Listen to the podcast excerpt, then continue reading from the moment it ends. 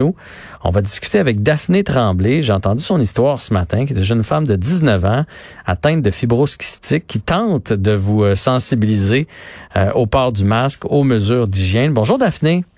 Bonjour. Comment vas-tu, tout d'abord? Je vais bien, vous? Ben oui, ça va bien. Donc, raconte-moi ta petite histoire. Donc, toi, tu es atteinte de fibrose kystique. Alors, pour toi, euh, s'il fallait que tu attrapes la COVID, ce serait vraiment vraiment compliqué et peut-être même fatidique. Euh, ben oui, exactement. Ça serait soit très compliqué ou, en d'autres mots, là, ça serait la mort.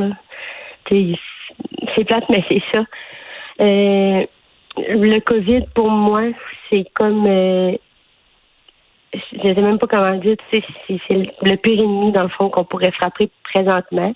Euh, fait que c'est pas mal ça pour le COVID et la fibrose, la fibrose kystique parce qu'on est immunosupprimé. Donc, euh, oui, fait que ça va pas bien ensemble. Là. Puis d'ailleurs, en, en, plus de ça, là, présentement, tu as une infection pulmonaire. Fait que là, tu te promènes avec un cathéter dans le bras à longueur d'année, à longueur de journée, 24 heures sur 24.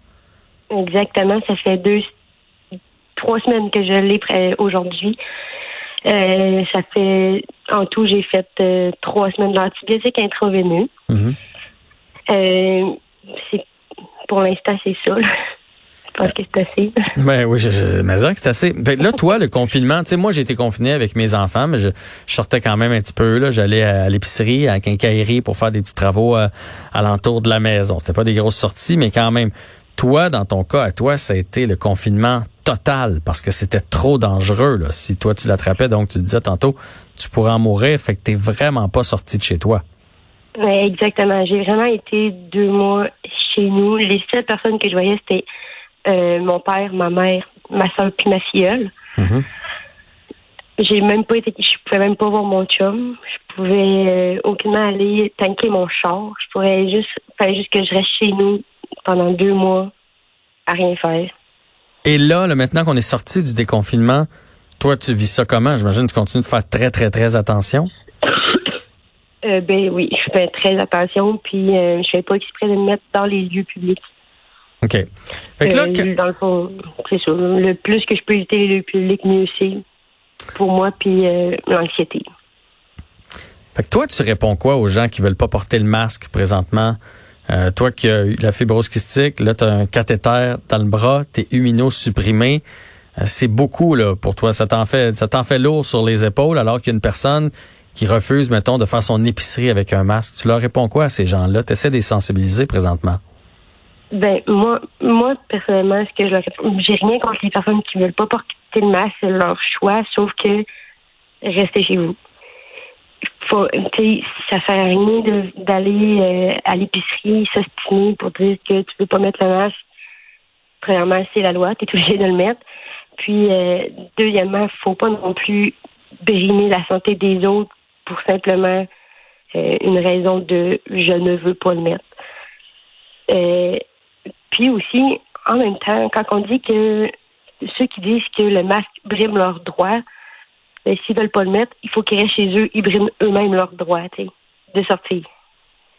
Ah, moi, je suis bien d'accord avec toi, Daphné. J'espère que ton message va porter. Puis j'imagine que ta, famille t'encourage là-dedans parce qu'ils ont vu à quel point toi tu t'es battu depuis que tu es au monde, euh, que, que tu te bats encore.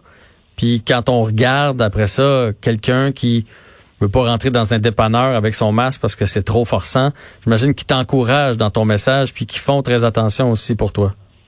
Ben oui, puis tu sais comme on pense tout ça dans la famille, c'est deux morceaux, c'est deux élastiques que tu fais juste mettre derrière tes oreilles. Puis après ça, tu t'en vas, tu vis ta vie avec le masque, c'est pas grave, tu sais, tandis qu'il y en a d'autres. Je dis pas juste pour les gens avec la fibrose mais avec l'asthme, le diabète, puis tout ça qui se battent pour leur vie à chaque jour je pense que mettre un masque, c'est très facile à comparer de tout ce que d'autres peuvent vivre.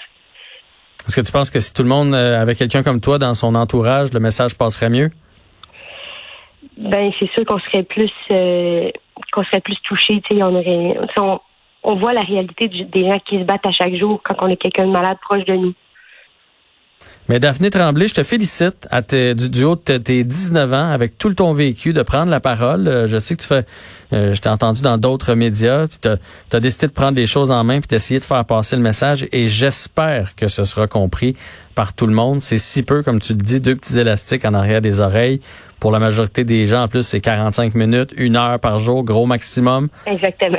Fait que c'est très peu pour nous, puis ça peut vraiment aider, sauver la vie de personnes comme toi. Merci.